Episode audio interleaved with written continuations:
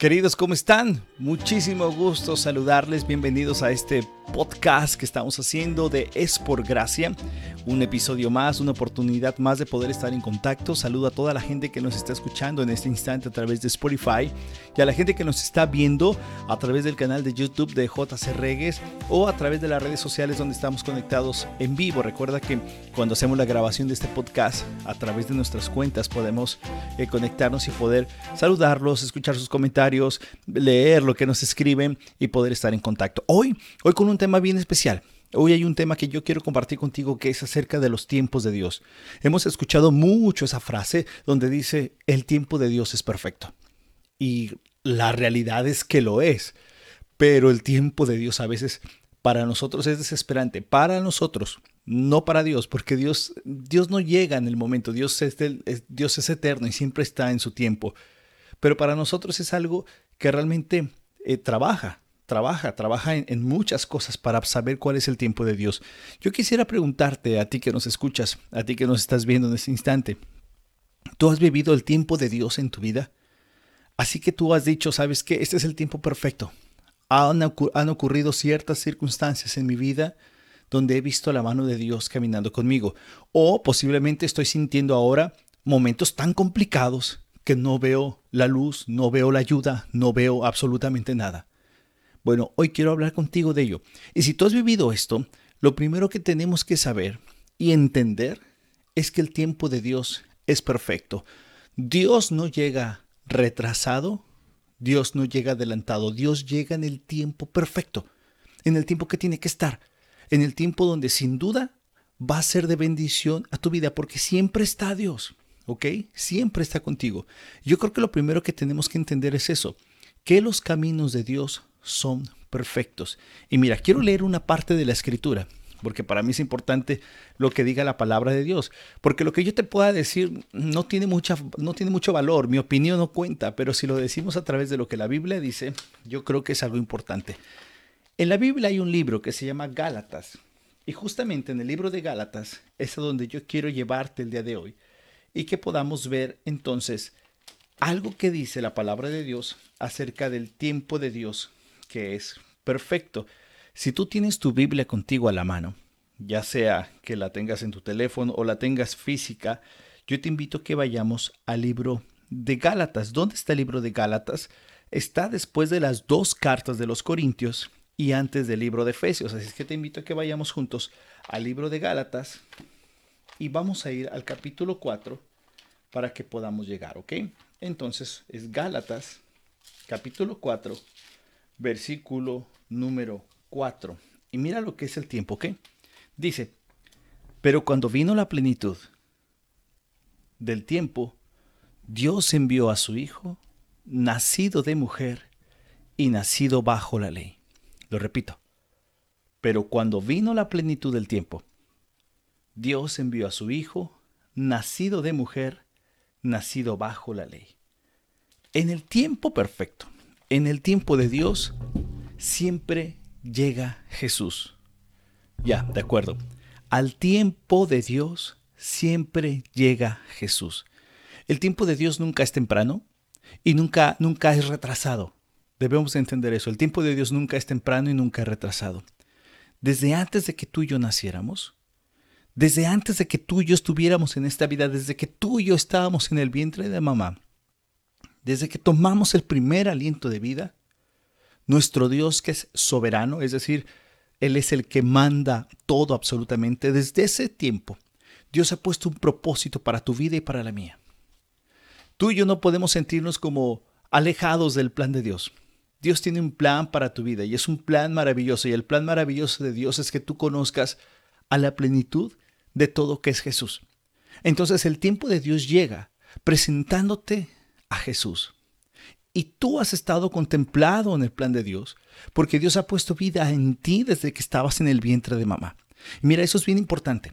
Hay gente que quizás en este momento se ha sentido realmente vil, despreciada, porque piensa que fue un accidente en la vida, que fue un, simplemente una costón de alguien y que salió esa persona. Déjame decirte algo. Dios te tenía pensado si tú hoy estás respirando, Si tú hoy estás vivo, yo te tengo que decir algo. Tú estás dentro del plan de Dios. Si alguien te ha dicho que tú eres un accidente, déjame decirte que eso es una gran mentira. Porque si tú tienes vida, si tú tienes vida en este instante es porque Dios ha pensado en ti. Te lo repito, no eres un accidente, no eres un caso del destino, no eres alguien que, que salió de sopetón, no, eres alguien que Dios pensó. Por eso Dios está en completo control de todas las cosas. Y aún en los momentos más complicados que nosotros podamos vivir, Dios está en control de tu vida. Oye Juan Carlos, pero es que es muy difícil para mí entender que Dios está en control de mi vida, porque a veces pasan cosas en mi vida que, yo siento que, que como que Dios me da la espalda. No, no es tanto así. Si tú eres un hijo de Dios, que has creído en Jesús como tu Señor y Salvador, déjame decirte que para ti todas las cosas van para bien. Escúchame esto, si tú eres un hijo de Dios, que ha aceptado a Jesús como su Señor y Salvador, entonces todo, todo lo que ocurra es para bien de tu vida. Y sé que es difícil de entender esta parte, porque si tú no has sido un hijo de Dios, si tú no has aceptado a Jesús como tu Señor, si tú no has puesto tu confianza en Jesús, todo lo que pasa en la vida lo vas a ver como algo negativo. Pero cuando tú pones tu confianza en Cristo Jesús, entonces podrás entender que todo lo que ocurra va para bien, aún, aún esas cosas que duelen, aún esas cosas que llegan a sentirnos mal, aún ese momento de dolor, Dios lo toma para bendición de tu vida. Uno podría pensar entonces que si Dios es soberano, Él hizo absolutamente con toda la calma y tiempo las cosas. El libro de Génesis, el primer libro de la Biblia, nos dice que Dios hizo el cielo, la tierra, y lo fue llevando por días, ¿cierto? Nos dice la escritura que en un día hizo esto, en segundo día hizo, el tercer día hizo esto.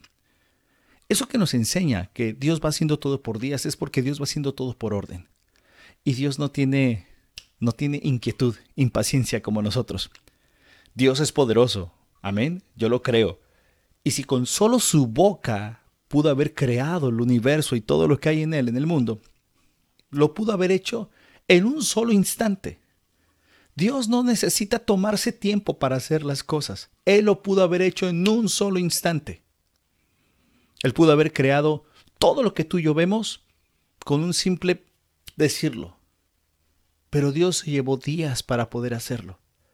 No porque no hubiera tenido el poder de hacerlo desde un instante, sino que a través de eso nos enseñaba que tú y yo necesitamos tiempo para hacer las cosas, para ordenarnos, para estar caminando. Dios nos enseña que en el tiempo Él trabaja. Hay mucha gente que dice, oye, ¿sabes qué? El tiempo es un mal amigo porque el tiempo no nos hace olvidar, no nos hace perdonar, o a veces el tiempo hace que te olvides. No, no, no, no, no, no. Dios actúa en el tiempo. Y si tú quieres perdonar, no necesitas tiempo para hacerlo, necesitas a Dios para que te ayude a perdonar. Si tú quieres tiempo para arreglar la vida, yo te digo una cosa, no se necesita tiempo, se necesita a Dios en la vida para poder arreglar nuestra vida, nuestras situaciones.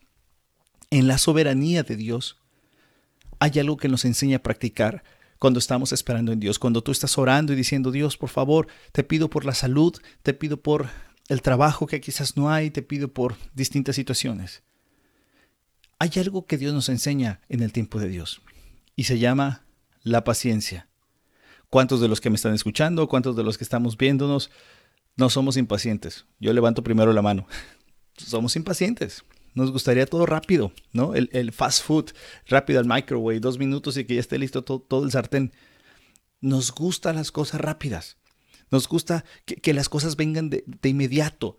Y sabes, esa es una condición de nosotros, porque queremos ganarle a Dios. Queremos ayudar a Dios a que se hagan las cosas más rápido. Y no es así. La impaciencia es una característica de los que hoy me están escuchando y del que está hablando. Es una característica, la impaciencia, pero en el tiempo de Dios, Dios pone algo en ti y en mí a practicar que se llama paciencia. Y la paciencia es un fruto espiritual. La paciencia es algo que uno debe de tener confiando en Dios. Mira, esto es así. En ocasiones uno puede estar ah, esperando algo, ¿no? Y estás impaciente, queriendo que venga. Y te pones impaciente porque no confías en que las cosas vayan a venir como tú quieres. Bueno, cuando alguien está confiado en Dios, tiene paciencia, sabiendo que Dios va a actuar siempre a favor de sus hijos. Esta es la clave. Si tú estás esperando la respuesta en el tiempo de Dios, déjame decirte algo. Paciencia es lo que necesitamos. Y esta es una fruta espiritual, es un don del Espíritu Santo, es parte del fruto del Espíritu Santo, perdón. Y esta paciencia se pone en práctica pidiéndole a Dios también que nos ayude a tenerla. Yo no sé lo que tú estás esperando, yo no sé lo que te está pasando, pero lo que esté ocurriendo, la paciencia es fundamental. Y yo sé que cuando estoy diciendo esto, más de alguno dice otro que me dice que tenga paciencia. Es que no se puede más que así. Porque la escritura es muy clara. Mira, y es muy clara diciendo Dios que Dios se complace cuando nosotros dejamos ver la virtud de la paciencia. Mira lo que dice el Salmo 37, versículo 7. Está tremendo esto, ¿eh? Salmo 37, versículo 7, y va directo a la yugular, para ti y para mí. Guarda silencio ante Jehová y espera en él. Cuando uno está impaciente, habla mucho, ¿y qué va a pasar? Y, rápido que se hagan las cosas, y, y, y, estamos hablando rápido, ¿verdad? Y Dios lo primero que te dice es, cállate, guarda silencio y espera en mí. Qué tremendo, pero qué paz. Qué tremendo, pero qué paz. tranquilízate, guarda silencio y espera en Dios. Nuestra naturaleza humana puede hacer que sea algo difícil esperar en el tiempo de Dios. De hecho, vivimos vidas bien ajetreadas, ¿verdad? Corriendo de un lado para otro, moviéndote para aquí para allá, llevando a los niños, practicando, haciendo cosas, tremendas cosas. Pero cuando tú esperas, la paciencia es tan grande. Fíjate que ayer me ocurrió algo y te lo voy a platicar. Eh, una queridísima hermana, matrimonio hermano, Sofía y Felipe. Estábamos en la escuela, mi esposa y yo, esperando a los hijos y teniendo actividades, ¿verdad? Y tú sabes, de esas horas que ya se te pasa la hora de lonche, que no traes nada la panza y, pues se siente uno complicado, ¿no? y de pronto llega mi hermana Sofía y nos trae en una bolsita un paquetito hermoso de, de algunos tamalillos, ¿verdad? Unos tamales tan ricos, hermanos, tan ricos, amigos, que cuando lo probamos y cayeron en nuestro estómago fue como... fue una dulzura. Y ahí entendimos nosotros cómo Dios te provee, te ayuda, te alienta. Yo creo que nos ha pasado a todos los que nos estamos escuchando y viendo. Dios te llega en el tiempo correcto, en el tiempo preciso, en el tiempo exacto. Así es que yo agradezco tanto a mi hermana. Te mando un gran abrazo, Sofía. Felipe, gracias por ese detalle que hicieron porque oh, estuvo lindo. Y así hay muchos detalles donde Dios te pone y donde Dios te permite ver su gran amor a través de tu paciencia. Entonces dice también en el libro de lamentaciones, capítulo 3, versículo 25, bueno es Jehová a los que esperan en él. Tú y yo estamos esperando en Dios o estás esperando en ti. Tú, tú y yo estamos esperando solamente en tus fuerzas y en tu capacidad o esperas en Dios. Bueno, si tú esperas en tu fuerza y en tu capacidad, pues quédate sentado porque quizás salgan las cosas, pero lo más probable es que cuando uno empieza a realizar cosas, uno siempre tiende como a fallar. Pero cuando tú esperas en Dios, esperas en alguien seguro, en alguien correcto. Nuestra paciencia a menudo se ve como, como revelada en un grado de confianza que tengamos en el tiempo de Dios. La paciencia de Dios es esperar en lo que Él va a obrar y saber que va a estar perfecto y que va a estar bueno. Esa es la paciencia, esperar en Dios, confiando en que Él tiene absolutamente todo bajo control. Entonces debemos de recordar que también en el tiempo de Dios hay consuelo. Eso es algo fabuloso, amigos, hermanos que nos escuchan. En el tiempo de Dios hay consuelo. Hay paciencia que tenemos que practicar, pero hay consuelo de parte de Dios. Cuando esperamos de Él, A través del consuelo de Dios recibimos fuerza, recibimos ánimo, recibimos aliento, recibimos las fuerzas para caminar. Dice el salmista, cree en Jehová, espera en Jehová, espera en Dios y esfuérzate y tu corazón se va a alentar. Eso dice en el Salmo 27, 14. Aliéntate en Dios. Hey, si tú estás desanimado esperando el tiempo de Dios, aliéntate en Dios. Habla de lo que Dios ha hecho y de lo que Dios puede hacer en tu vida. No se trata de escuchar mensajes positivos. Yo no vengo a decirte, hey, venga, tú espera con Dios. No. No se trata de decir cosas positivas para que, para que tú estés paciente y veas. No, no se trata de eso. Se trata de que cuando uno espera en Dios a veces sufre, a veces estás pasando un momento complicado. Bueno, ahí es cuando uno refleja la paciencia y el amor de Dios en nuestras vidas. Cuando lo haces, no pensando en que todo va a estar fabuloso, porque uno va a decir ahorita, ok, voy a confiar en Dios y ya al rato todo está fabuloso. No, no se trata de eso.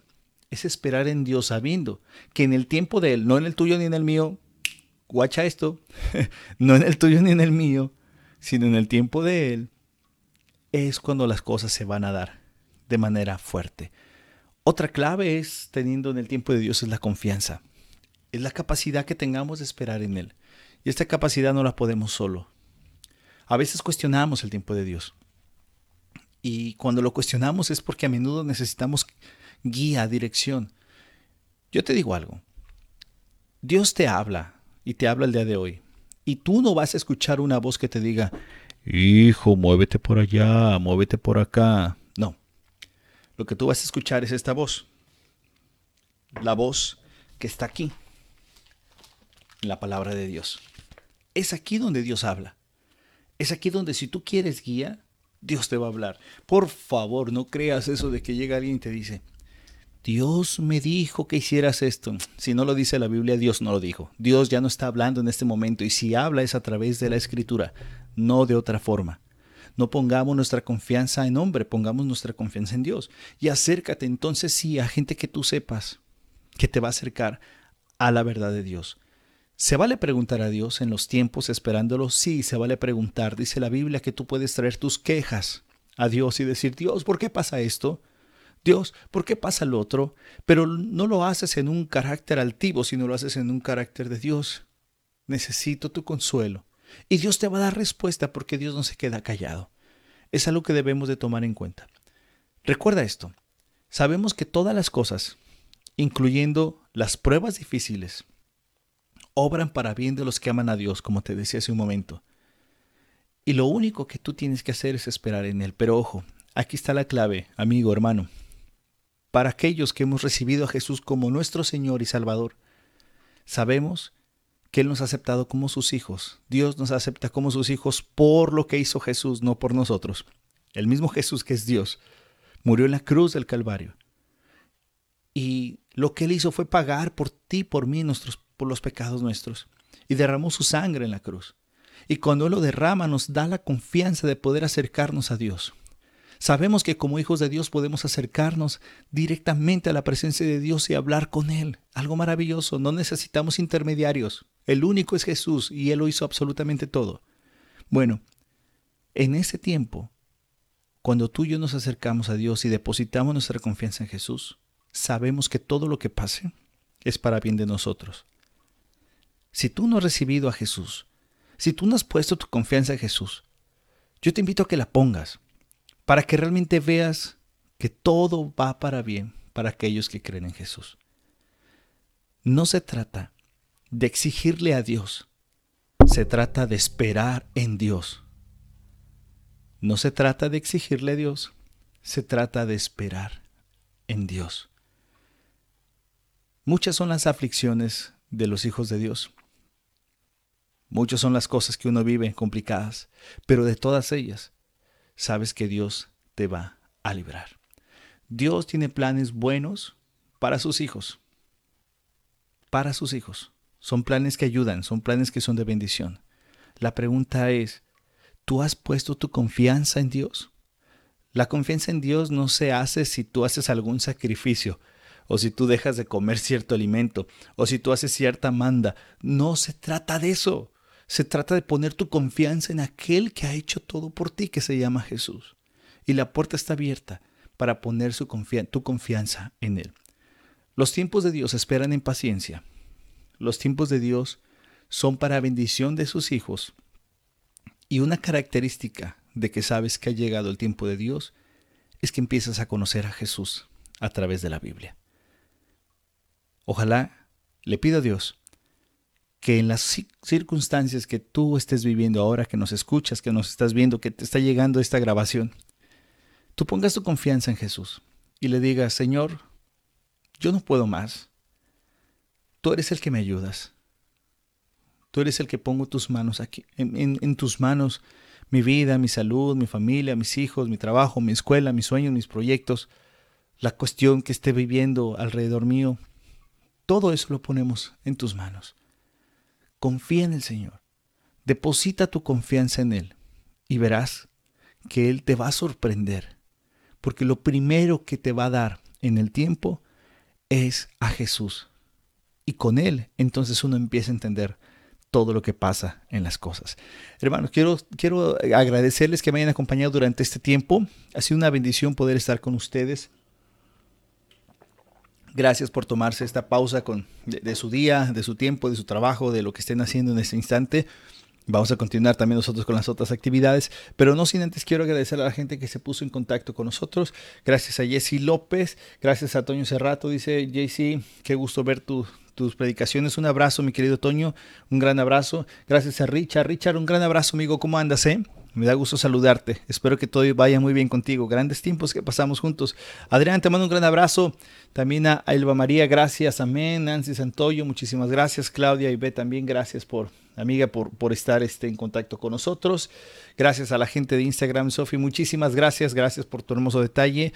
Y gracias a la gente que está escuchando esta grabación en este instante y que sea de mucha bendición. Y yo te invito a que pongas tu confianza en Jesús. Haz la prueba y vas a ver qué bueno es el Señor confía en Él y de verdad, absolutamente todo va a cambiar. No estoy diciendo que es acto de magia. Esto no es magia, esto no es de hoy creo en Jesús y mañana cambia las cosas. No, no, no, no, no, no, no.